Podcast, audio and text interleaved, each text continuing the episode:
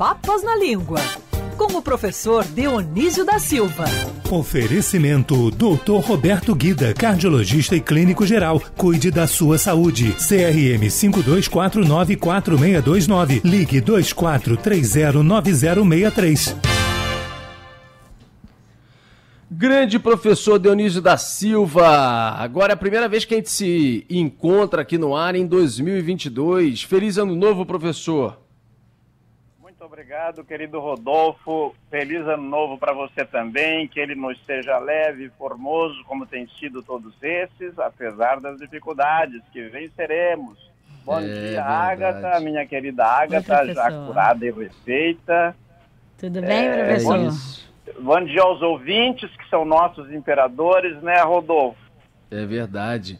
São os nossos imperadores aqui da programação da Band News FM, sempre, professor.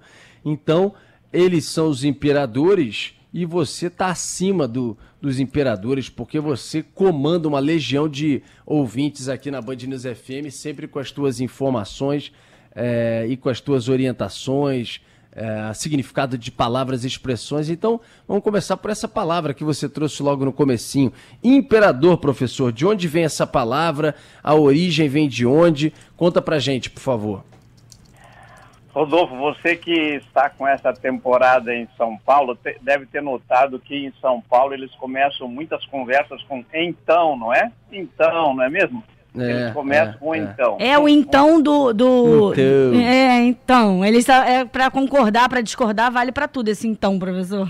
É uma espécie de coringa, né, É. Agatha? O, o- o então é um coringa. Mas então, eu quero dedicar essa coluna a uma, a uma atriz paulista, paulistana, de origem dinamarquesa, célebre atriz brasileira, a Kate Hansen. É uma querida amiga desde os anos 70. E eu nunca, escre- nunca esqueci umas frases que ela disse para Dom Pedro I, o imperador do Brasil, e na- na- no filme representado pelo Tarcísio Meira, no filme de Carlos Coimbra, quando em 1972 eh, nós celebramos o Sesc centenário da independência do Brasil. Então eu me lembro que a palavra Sesc centenário era difícil para o pessoal do ensino médio, tinha que explicar de onde que vinha, não é?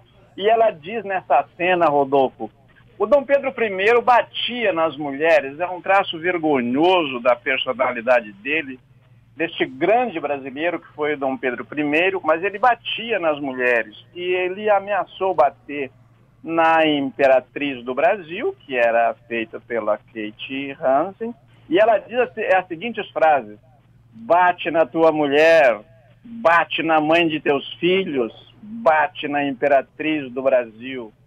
Até hoje eu vejo essa cena na minha memória, relembro com muita frequência e fico pensando assim, puxa, eh, demorou para a Lei Maria da Penha punir, né, especificamente a violência doméstica, mas que mau exemplo deu este imperador. Mas ele foi pai de um carioca bonzinho, o único imperador que, o, que os brasileiros têm realmente nascido aqui, nasceu aí em São, em São Cristóvão, que foi o Dom Pedro II. E esse era culto, poliglota e não batia na mulher. É, é, ainda bem, né, professor? Mas é. É. verdade, era um poliglota, né? Dom Pedro II era um poliglota, um estudioso, cientista, enfim, alguém que estudava muito a ciência, né, professor? Mas me Sim. conta, a, a, a origem da palavra imperador vem de onde, exatamente de onde? Bom, ainda bem que temos o Rodolfo aqui, editor, que não deixa o, o, o professor Dionísio voar fora da pauta, né? Imperador, eh, Rodolfo, vem do latim. A língua portuguesa é filha do latim, e no latim era imperator. Os antigos romanos, eles dividiam o poder da República Romana em três classes principais, assim. Era o potestas, que quer dizer a potestade, que é a capacidade que a pessoa tem eh, de mandar, e daí tem a outra era a auctoritas, que é a autoridade. Por exemplo, um juiz tem autoridade que lhe foi conferida. Não basta ter a capacidade, tem que, tem que receber pelos meios normais esta autoridade, autoritas. E tinha o Imperium, que era a terceira uh, forma de, de, de, poder e que era, e, e que era definida, exercida pelos cônsules e pelos pretores. Mas quando vinha uma crise, como os cônsules eram dois, e tinha que, por exemplo, enfrentar uma invasão, é, um problema sério que teria que resolver com o uso da força, então o imperador era, não era eleito, né? era tipo assim, aclamado entre aqueles, aqueles dois. E às vezes não era nenhum dos dois, era um comandante das Forças Armadas que era aclamado pelas, pelas legiões, outra divisão do exército romano, para resolver o problema. Agora eu vou concluindo com o seguinte, que é muito curioso, Rodolfo, como essas coisas que já têm mais de dois mil anos é, passaram para a língua portuguesa, porque, por exemplo, nós temos um craque, não é?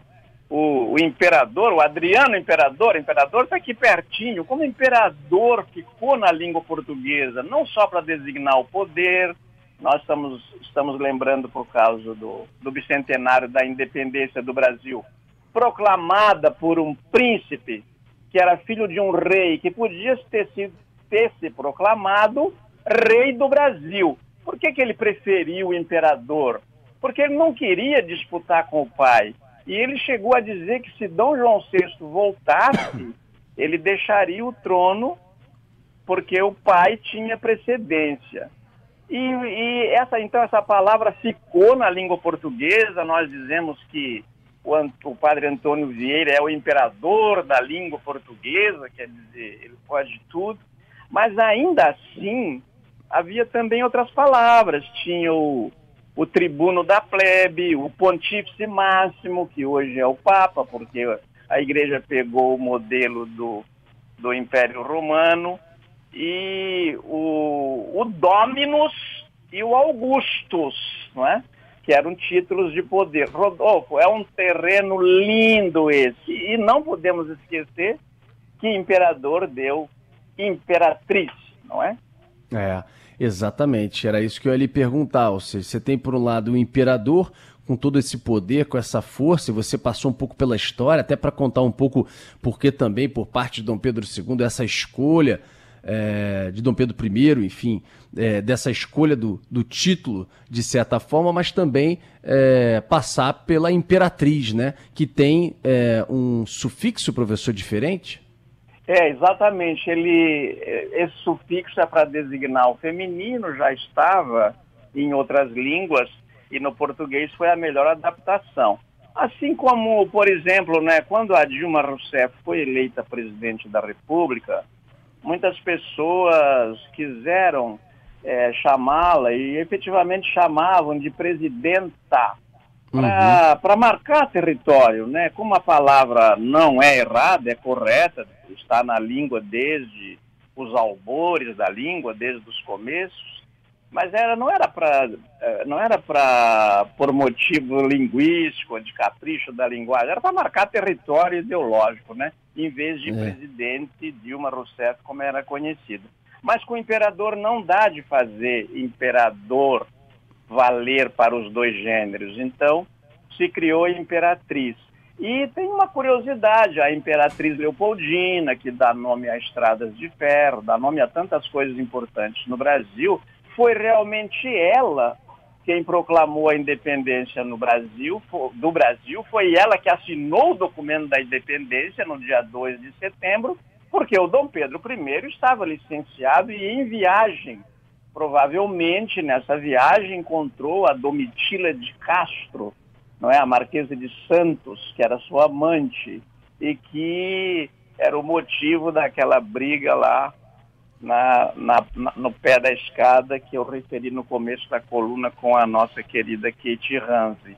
Mas é. então ela, o professor Milton Teixeira, certamente no correr desse ano, é, terá com o habitual sabor que ele dá a esses episódios históricos, como nos explicar melhor. Mas foi ela, foi o, a independência do Brasil. Atenção, público feminino, alô! A independência do Brasil foi proclamada por uma mulher. a história foi feita pelos homens e não destacou esse detalhe. É, professor, e você está restabelecendo aqui a verdade. Agora, o Saulo Falconeri, muito atento, está dizendo: é, temos que lembrar da casa de shows Imperator, que está aí um pouco na origem da palavra imperador, no Meyer. Tomei muito banho de espuma em matinê lá. E também ele diz: olha, o professor está falando de imperatriz, temos a escola de samba, Imperatriz Leopoldinense, né, professor? Então, temos aqui referências no nosso Rio de Janeiro, cariocas, fluminenses, enfim, dentro da tua pauta de hoje. Agora, a expressão que você separou para trazer para a gente o significado é bater continência, professor. Então, é, é uma expressão, vamos dizer assim, militar, mas que muitas vezes as pessoas usam no linguajar popular, né? Ah, você bateu continência para ele? É, não, tem mesmo, tem que bater continência para fulano e tal, e, e as pessoas popularizaram também essa expressão, né? Exatamente. Olha, Rodolfo, você não sabe como eu fico feliz com essa, com essa extensão que você faz para o bater continência como comparação, como metáfora na língua de todo dia, como agora fez o nosso Saulo Falconieri, nosso ouvinte, lembrando que imperatriz, imperador são palavras que estão aí na língua portuguesa e às vezes, inclusive, no próprio latim, não é? é tem uhum. aí o chopp imperial também, não é? Que é um tipo de chopp é daquele. Exatamente. Mas o bater continência é o seguinte, Rodolfo, a, a origem é muito curiosa. Os cavaleiros medievais, eles é, lutavam com o rosto é, coberto, não é? Aquela lataria toda, não é? Que, aliás, era pesadíssimo aquele uniforme é, cobrindo o rosto. Então, ou, mesmo quando não era mais metal, era um elmo que cobria o rosto. Então, quando ele encontrava a autoridade, este cavaleiro, é, ele levantava o elmo, ou levantava aquela parte da lata que cobria o rosto, para mostrar ao superior que ele, quem era ele, fazer o reconhecimento. Então ele usava a mão direita para isso. A mão direita foi sempre usada para as saudações desde os primeiros gestos, não é? Uhum. Então, esse bater continência era bater a mão, que depois passou a bater no boné, no cap, no meio militar, e, por fim, só na testa, no lado direito da fronte. Há toda uma, uma regra para bater a continência, né? Tem que ser com a palma da mão para fora, no, nos determinados, numas determinadas instruções, ou na horizontal em outras. Enfim, esse bater continência é um símbolo e uma demonstração de respeito pela autoridade. E, como você muito bem observou, quero destacar isso, você está sempre atento a, a essas extensões, passou a designar também na vida paisana, na vida civil, uhum. a, a, gente respeitar o saber do outro, a gente não entende daquilo, respeita o saber que ele tem, não é? É, é. O Saulo está dizendo, Rodolfo, certo é prestar continência. Se falássemos isso, era flexão é, o tempo inteiro. O nosso ouvinte aqui, o Gilbert, está falando a mesma coisa. Está me escrevendo aqui, é, dizendo a mesma coisa. É, amigo, não é bater continência, sim prestar continência. É, às vezes as pessoas no dia a dia, aqui a expressão para mim estava dessa maneira, é porque popularizou, né, o professor. Inclu... Mas realmente nos quartéis é prestar continência, está corretíssimo. Diga, Agatha, inclusive, inclusive, tem um ouvinte nosso, Luciano, é, que ele mandou um áudio pra gente é, perguntando isso, né, Carol? pergunta, que é a pergunta do Luciano. É. Bom dia, Rodolfo, bom dia, professor. Rodolfo, eu não sei se eu estou certo, eu queria perguntar ao professor, é bater continência ou prestar continência? Porque eu servi o exército e era prestar continência. Bom dia. Olha aí, professor. E aí? Eles estão certíssimos, mas a expressão foi estudada pelo Capistrano de Abreu com a variante. A variante é, é, é bater continência. Se você pegar o livro do Capistrano de, do Capistrano de Abreu, não, desculpe, do Luiz de Câmara Cascudo, você vai ver que no verbete que estuda a continência, ele usa a primeira expressão, que era bater continência, porque era mesmo bater, e depois entrou a variante de prestar continência, não é?